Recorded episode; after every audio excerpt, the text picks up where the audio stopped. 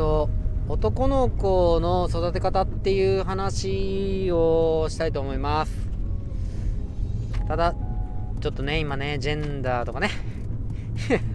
いろいろあるんですけどもえでもちょっと誤解を恐れず話したいと思います。結論はうん男の子って喜ばれると嬉しいっていうそういう気持ちを育んであげたいですよね。うん、っていうのが結論です。はい。うんとあの、まあもうね今は言わないかもしれないんですけどね女は愛嬌とかってね言ったりするじゃないですか。ね男は度胸みたいなね感じでね 言ったりするんですけどもあの男の子ってうんやっぱり何て言うかなあの女性を喜ばせてなんぼ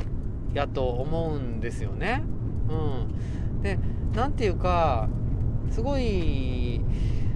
女の人に喜んでもらうとめちゃくちゃ嬉しいんですよ。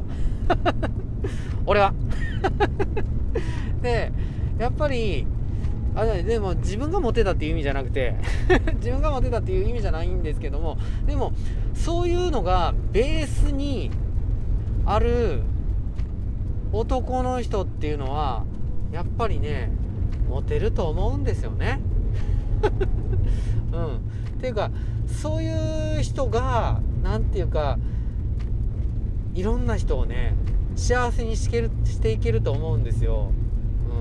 うん、でまあ女の子を喜ばせて嬉しいっていうだけじゃなくてこうやって別に女性だけじゃなくて男性だって同性だってね異性だって関係なく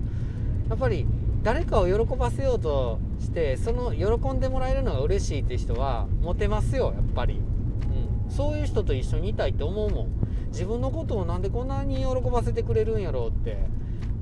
ああ好きやこの人ってなります。なりますなります。うん。だからね男の子を育てる時に一番なんか大事にしたいっていうのがお母さんの喜ぶ姿、うん、なんかねその男の子がひょんなことでお母さんのために何かやってくれることって多々あると思うんですよね。立たなくても何かの瞬間にあるかもしんないんですよ。でその時にお母さんはもう大げさにでも何でもいいんですけど喜んであげてください。もうね男の子にとって何ていうかもう一番最初の愛すべき存在のお母さんがうんそのお母さんが喜んでくれる姿っていうのは何よりも嬉しくてそういう体験が積み重なってあ本当に人を喜ばせることって楽しいっていう風につながっていくからだからいろんな人の頼まれ事とか聞いた時にあどうやってあの人の予想を上回ろうとか考えられるようになっていけるんですよね。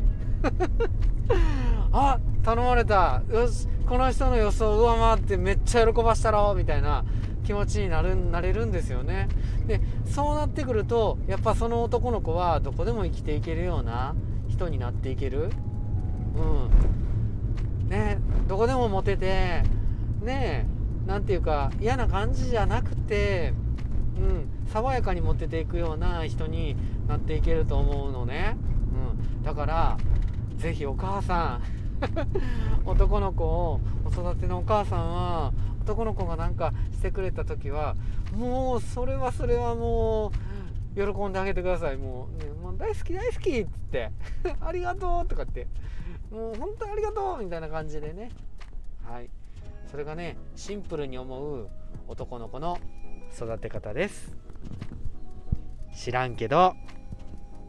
それではさよなら。バイバーイ。